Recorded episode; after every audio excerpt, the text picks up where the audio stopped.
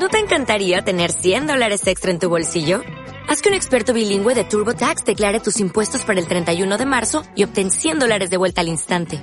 Porque no importa cuáles hayan sido tus logros del año pasado, TurboTax hace que cuenten. Obtén 100 dólares de vuelta y tus impuestos con 100% de precisión. Solo con Intuit TurboTax. Debes declarar para el 31 de marzo. Crédito solo aplicable al costo de la presentación federal con TurboTax Full Service. Oferta sujeta a cambios o cancelación en cualquier momento. Eugenia Martini, la intendenta eh, de la ciudad, en una conferencia de prensa. La jefa comunal realizó un, un, repaso del saldo del siniestro desatado, decíamos, en un pinar, ubicado en el, en el sector trasero de un hospital, del Sanatorio San Carlos de esta, de esta Claro, ciudad. que era uno de los edificios que peligraba, ¿no? A 200 Claro. metros estuvo. En realidad eh, se, se- se comenzó atrás, justamente en un baldío que hay atrás del hospital, y empezó a subir a raíz del viento y que el viento soplaba, digamos, para el eh, para el sur, eh, empezó a subir eh, el incendio y no, no llegó al hospital. Eh, lo que estamos hablando que si el viento soplaba para otro lado, estamos hablando de un desastre mucho más importante. un desastre mucho más importante, pero además vos bien lo decías, eh, ahí tuvieron que desalojar hostels eh, completos, eh, hoteles cercanos, bueno, y, y muy triste estas 10 familias que perdieron absolutamente todo, porque si bien tres casas quedaron desintegradas por el fuego, las otras también hubo varias pérdidas y son 10 familias las que eh, fueron afectadas. Hay que decir, Max, que lo, vos recién decías, cerca del centro cívico, el incendio comenzó después de las 3 de la tarde, cuando se estaba el centro cívico colmado de, de personas escuchando y mirando a la presidenta Cristina Fernández en pantalla gigante, en lo que fue ayer el último discurso eh, en la, en la apertura de las sesiones legislativas del Congreso. Entonces, bueno, muchas personas después inmediatamente vieron eso, se acercaron al lugar y, y creo que la imagen conmovedora tuvo que ver con eso, ¿no? Con, con vecinos de la ciudad, turistas que mm, armaron una cadena humana y empezaron a ayudar con baldes, con agua, con botellas, con lo que se podía. Sí, a mí me impresionó que no estaban los bomberos y había una cadena de gente que eran vecinos y había gente que cuando les, le- les preguntaron eran turistas, era, era gente Claro. que estaba veraneando en Bariloche y que se puso a trabajar en, en, la, en, en la asistencia ahí a, a los afectados.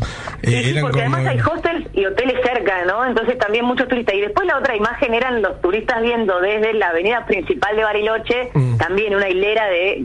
Bariloche se colmó de turistas durante el verano acá y sacando fotos con los celulares o camaritas. La verdad fue una escena... eh, bueno, increíble la, la de ayer domingo. Claro, Otra, claro. sí, algo que les quiero contar para, para Córdoba, Buenos Aires, que aquí en la Patagonia ha empezado a llover en este momento, así que estamos felices porque empezó a llover en Bariloche, tenemos información de que ya en cercanías de Cholila y Chubut también está, está lloviendo, ¿no? Teniendo en cuenta, bueno... los Vos sabés que Belén, te días. escucho y no puedo creer lo que hemos hecho los seres humanos con el mundo. Ustedes dicen qué bueno que llueva porque por los incendios y en Córdoba y Santa Fe están todo el mundo pidiendo que pare la lluvia porque hay evacuados por todos lados. Qué, qué, qué loco que estemos este, también pensando en, en, en las cuestiones naturales cuando pensamos tan poco en la infraestructura, cuando pensamos tan poco en dónde edificamos, en la, en la deforestación que hacemos. Es increíble realmente, ¿no? Increíble lo, lo que, lo que le está pasando al mundo, ¿no? Y pasa en los focos de Argentina y es como que, viste que está la noticia, todos los, los, este, los noticieros atacan la, la, la cuestión de la información y después no se habla más del tema como si se hubiera solucionado. Cuando Claro. todos sabemos que los incendios van a volver, que las inundaciones van a volver y, y poco se habla durante eh, el momento de calma, ¿no? De qué cosas se están haciendo.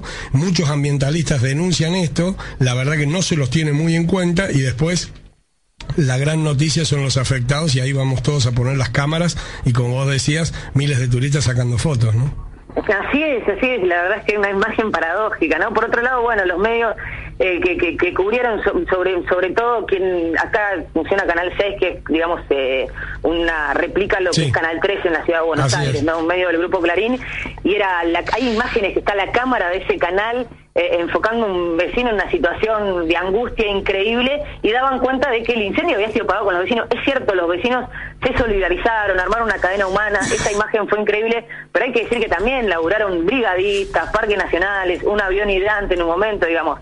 Eh, hubo un operativo que, bueno, eh, pudo desarrollarse eh, de manera óptima que dio, bueno, que no se, se llegue a mayores el incendio, ¿no? Claro, Se esperaba claro, que claro, en un momento se tenía miedo que avance el, Sí, el sí, fuego sí. y No, no, es increíble, es increíble como tratan la noticia. En cualquier momento uno de los turistas va a haber manejado el camión hidrante, el, avión hidrante. Sí, los turistas salvaron a Bariloche del incendio, por mientras los, mientras los, eh, los negros estaban en la plaza claro, comiendo choripán. la yegua, ¿viste? Eh, claro, No, no, y evidentemente debe haber sido una chispa del choripán lo que produjo todo.